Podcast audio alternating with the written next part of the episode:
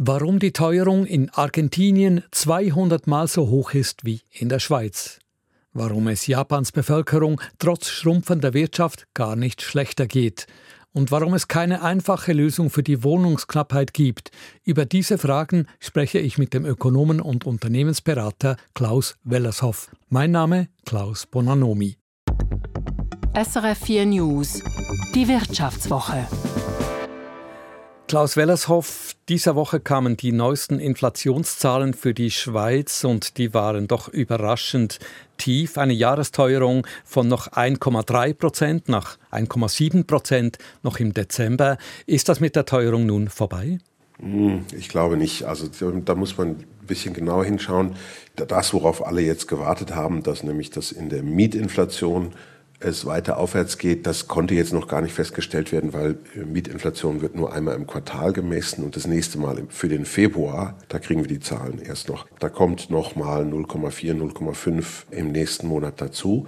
Und dann ist das Ganze natürlich auch der Tatsache geschuldet, dass zwischenzeitlich der Franken sehr, sehr stark geworden ist. Und wenn unsere Währung stark ist, dann können wir im Ausland billiger einkaufen. Und das machen natürlich auch die Großverteiler. Und ohne dass das jetzt groß bemerkt worden ist, gibt es tatsächlich ganze Produktbereiche, wo die importierten Güter weniger stark im Preis äh, angestiegen sind, sogar gefallen sind. Aber auch hier haben wir seit Jahresanfang ja die Gegenbewegung gesehen. Also auch das ist nur temporär. Also ich glaube, da kommt schon noch wieder höhere Inflation. Insgesamt dürfen wir aber festhalten, das, wofür auch vielleicht einige Angst hatten, dass die Inflationsraten jetzt immer weiter steigen, dieses Szenario ist in weite Ferne gerückt. Mhm, mh. Eben die Nationalbank definiert ja als Ziel so einen Wert um oder vielleicht leicht unter 2 Prozent. Jetzt sind wir bei 1,3 Prozent. Heißt das, äh, eigentlich haben wir da schon fast äh, überschossen und die Nationalbank könnte jetzt da wieder in die andere Richtung reagieren. Ja, ist vielleicht zu früh und vielleicht auch im internationalen Kontext noch nicht genau das Richtige weil die, Nationalbank natürlich ihre Zinspolitik auch an Europa und den USA ein wenig orientieren muss. Wir sind eine kleine offene Volkswirtschaft, wir haben Kapitalströme, die in das Land gehen und aus dem Land rauskommen. Da will man auch nicht zu viel durcheinander bringen.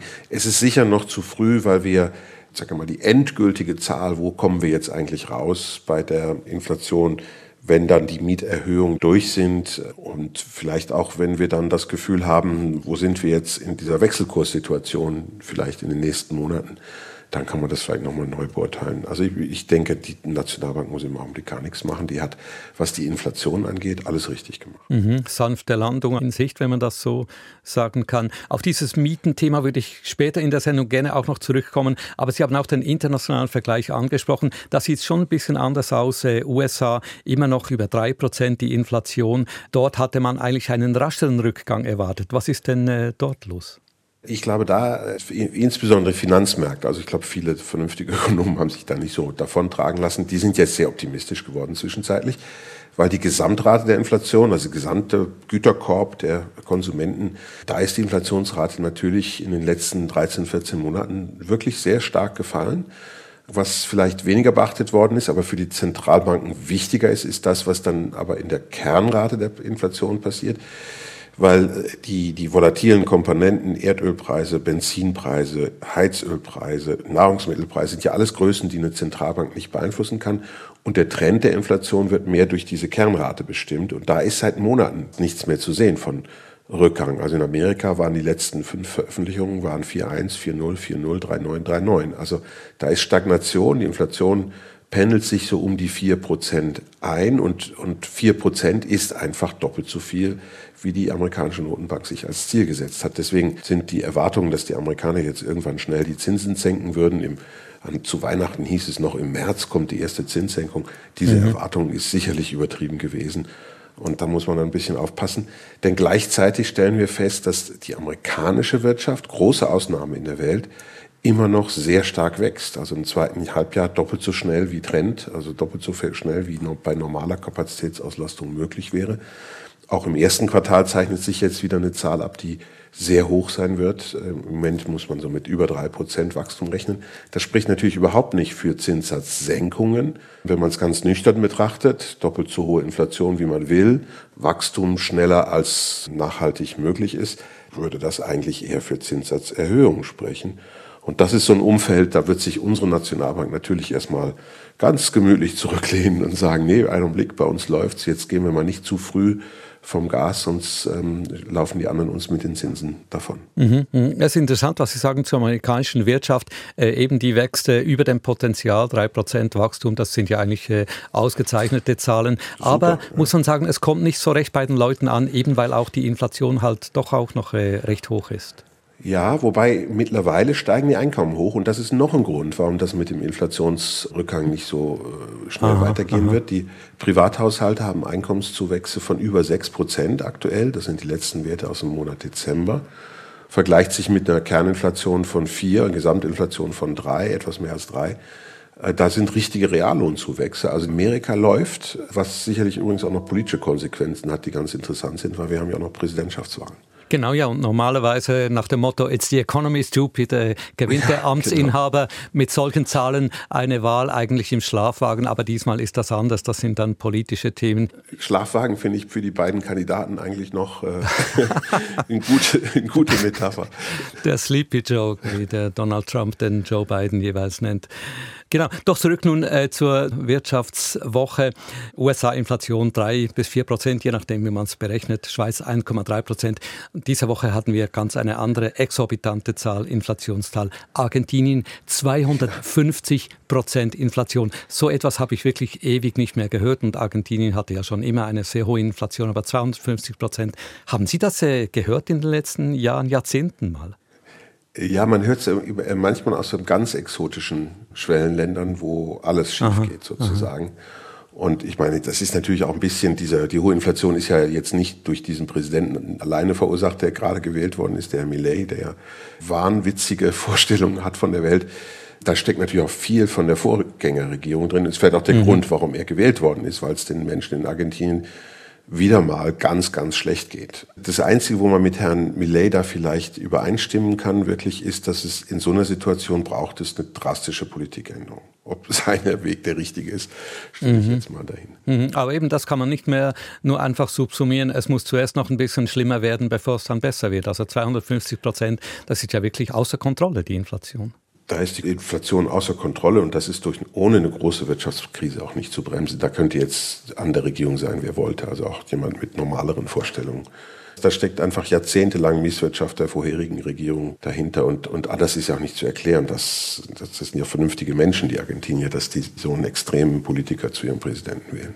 Schauen wir in ein ganz anderes Land, nämlich Japan. Das hat diese Woche überrascht, nämlich das japanische Bruttoinlandprodukt ist leicht zurückgegangen und rein zahlenmäßig ist Japan jetzt von Deutschland wieder als drittgrößte Volkswirtschaft der Welt abgelöst worden. Also Deutschland ist jetzt die Nummer drei, Japan die Nummer vier. Wenn man zurückblickt, ich erinnere mich in den 80er Jahren, als Japan da aufkam und Deutschland überholt hat, da wurde da fast der Untergang des Abendlandes an die Wand gemalt. Wie beurteilen Sie nun diesen Wechsel zurück, dass Deutschland eben Japan wieder überholt hat? Diese Entwicklung ist im Wesentlichen der Tatsache geschuldet, dass der japanische Yen so schwach ist. Also die reale Wirtschaftsleistung Japans äh, hat jetzt in den letzten Jahren moderat noch zugenommen pro Kopf. Die haben ja eine schrumpfende ähm, Arbeitsbevölkerung, ist sogar ganz ordentlich gewachsen. Da ist gar nicht viel passiert, aber der Yen hat sich in den letzten zehn Jahren halbiert im Außenwert. Und wenn man das dann mit dem laufenden Wechselkurs umrechnet, kommt man natürlich schnell mal zu großen Verschiebungen in der relativen Größe. So war das übrigens auch damals Ende der 80er, Anfang der 90er Jahre. Da haben meine Frau und ich in den USA gelebt. Da hatten die Amerikaner sogar Angst, dass die Japaner sie überholen würde. Mhm, Aber mhm. damals war der äh, japanische Yen eben einfach auch noch viel stärker geworden. Ich glaube, man muss die Wechselkursbewegung da rausrechnen, wenn man realistisch etwas über das Leben der Menschen und die Bedeutung einer Wirtschaftsnation sagen will. Mhm, mhm. Also nach Kaufkraftparitäten berechnet wäre Japan immer noch äh, weit größer, ja. ist das richtig? Genau. Aber eben, was Sie ansprechen, das Leben der Leute, äh, die Bevölkerung schrumpft um 0,4 Prozent, glaube ich, in den letzten Monaten. Andererseits die Wirtschaft schrumpft auch. Was heißt das nun für das Leben der Leute? Ist das eigentlich schlimm, wenn die Wirtschaft schrumpft, aber auch die Bevölkerung? Ist ja auf den ersten Blick äh, eigentlich kein Problem. Es ist ein bisschen komplizierter natürlich noch, weil man nicht nur auf die Bevölkerung schauen darf, sondern auch auf die, man muss ein bisschen gucken, wie ist das Verhältnis von alt zu jung. Das haben wir jetzt ja auch aktuell eine lustige Diskussion. Mhm, mhm, ähm, die arbeitsfähige Bevölkerung schrumpft ja noch mehr.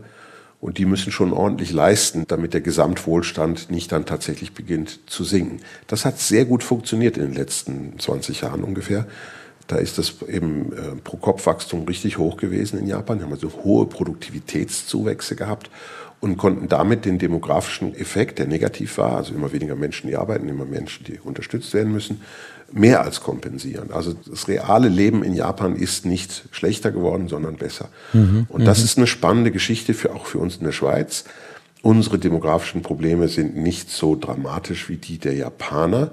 Aber im Augenblick haben wir große, oder im Augenblick in den letzten 25 Jahren oder so, haben wir große Probleme mit unserem Produktivitätswachstum. Also wenn man die Pharmaindustrie rausnimmt, die ja nur für ganz wenig Beschäftigung verantwortlich ist, dann schrumpft die Produktivität in der Schweiz seit äh, fünf, sechs Jahren. Also entweder mhm. müssen wir irgendwas tun, damit unsere Produktivität stärker wächst, damit die, die arbeiten, tatsächlich mehr leisten können, um die, die nicht arbeiten, zu unterstützen. Aber mhm. da sind wir im Augenblick nicht. Mhm. Da ist unsere Lage viel kritischer als die von Japan.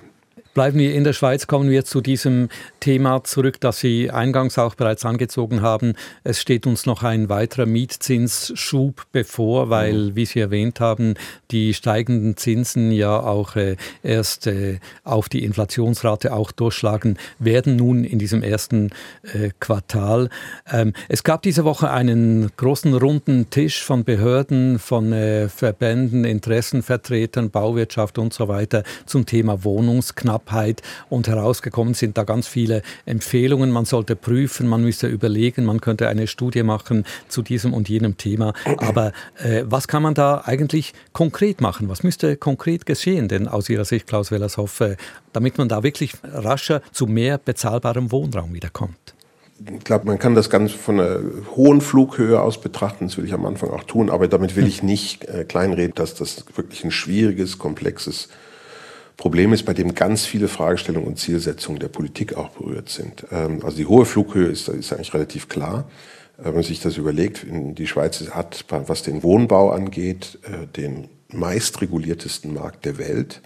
Ich glaube, Stadt Zürich ist der schlimmste, ist die Hölle sozusagen, was diese Regulierung angeht. Ähm, das geht von Schallschutz zu energetischen Fragen, das geht zu Fragen des billigen Protektionismus, wenn es um Produkte geht. Nehmen Sie den Sanitärbereich bei uns. Wir haben zwar die bilateralen Verträge, aber hält sich keiner dran in der Schweiz. Wird einfach nicht umgesetzt, weil es da ein Kartell gibt, was dafür sorgt, dass wir immer noch viel teurere Produkte beziehen müssen. Da steckt das Problem drin. Wir bauen zu teuer. Ein, eine Neubauwohnung in dem Standard, der sich gut vermieten lässt, ist einfach so teuer, dass am Ende hohe Mieten dabei rauskommen. Also ich glaube, das ist so auf höchster Flughöhe. Aber jetzt kommt das mhm. Schwierige. Mhm. In der praktischen Umsetzung ist da ja natürlich nicht einfach nur irgendwie der Bund gefragt, sondern sind die Kantone gefragt, die Gemeinden sind gefragt. Was wir bräuchten, wäre irgendeine Koalition von Politikern, die sich auf die Fahne schreiben, wirklich was tun zu wollen und nicht einfach nur das Elend zu verwalten und zu verschlimmern. Wenn ich auf diesen ersten Punkt zurückkommen darf, äh, tiefere Baukosten, das leuchtet ein. Das andere sind natürlich auch die steigenden Bodenpreise, Landpreise, die ja die Knappheit äh, ausdrücken. Dagegen ist ja eigentlich kein Kraut gewachsen. Dagegen gibt es schon Kräuter, die gewachsen sind, aber die stoßen auch wieder an diese, an diese Grenzen. Ich war neulich in einer Diskussion da ging es um eine Überbauung in einer mittelgroßen Stadt in der Zentralschweiz, die geplant worden ist. Und da gab es eine, eine Gebäudehöhe, die sehr hoch war. Also das ist ja Stichwort Verdichtung. Also wie viel Quadratmeter Wohnraum kann ich auf einem Grundstück ähm, mhm. unterbringen? Wie hoch darf ich bauen? Und da durfte man dann relativ hoch bauen. Aber die, die da diskutiert mitten hatten, haben miteinander, waren Immobilienentwickler, die gesagt, ja, aber die, die letzten zehn Meter, die spare ich mir, sonst rechne ich mit einem Jahr längerem Prozess, bis ich die Bewilligung bekomme. Also die, die Politik muss sich wirklich selber fragen, äh, wo das Problem ist und nicht immer so tun, als wären irgendwas die bösen Kapitalisten und dann kommen die anderen und sagen, Wohnbaugenossenschaften sind eine Umverteilung und so. Hört mal auf mit dem Seich, das ist nicht das Problem. Mhm. Das Problem habt ihr selber geschaffen. Aber eben, wenn ich zehn Meter höher bauen will, da kommt äh, vielleicht auch der Nachbar und macht eine Einsprache, weil er äh, den Schattenwurf fürchtet oder die Aussicht auf den See. Also da sind natürlich auch die Interessen der Hauseigentümer zum Teil widersprüchlich. Ja, das ist bestimmt auch ein Thema, da sind wir auch nicht so gut drin. Ähm, das ist eben wirklich ein komplexes Problem. Als letztes, vielleicht wenn ich das noch sagen kann, ein Grund für die Wohnungsknappheit, die wir haben, ist unsere Arbeitszeitverkürzung. Das klingt jetzt sehr perplex, aber wenn Sie sich mal vorstellen, wir haben in den letzten Jahren einen stetigen Rückgang der Regelarbeitszeit gehabt, also das, was so vertraglich, tarifvertraglich vereinbart mhm. ist. Das führt zu einem enormen Nachfrage nach Arbeitskräften, weil man muss ja produzieren äh, als Unternehmen und wenn man weniger Stunden bekommt von dem einzelnen Mitarbeiter, muss man mehr Leute einstellen. Und das ist der Haupttreiber für die Zuwanderung. Das ist ein Grund, warum wir immer mehr Wohnungen brauchen für die Menschen, die zu uns kommen, die dann die Arbeit machen, die wir nicht mehr machen wollen. Ja, Wohnungsknappheit, ein komplexes Problem mit vielen Ursachen, das allein eine ganze Sendung hergeben könnte. Für heute, Klaus Wellershoff, vielen Dank für dieses Gespräch.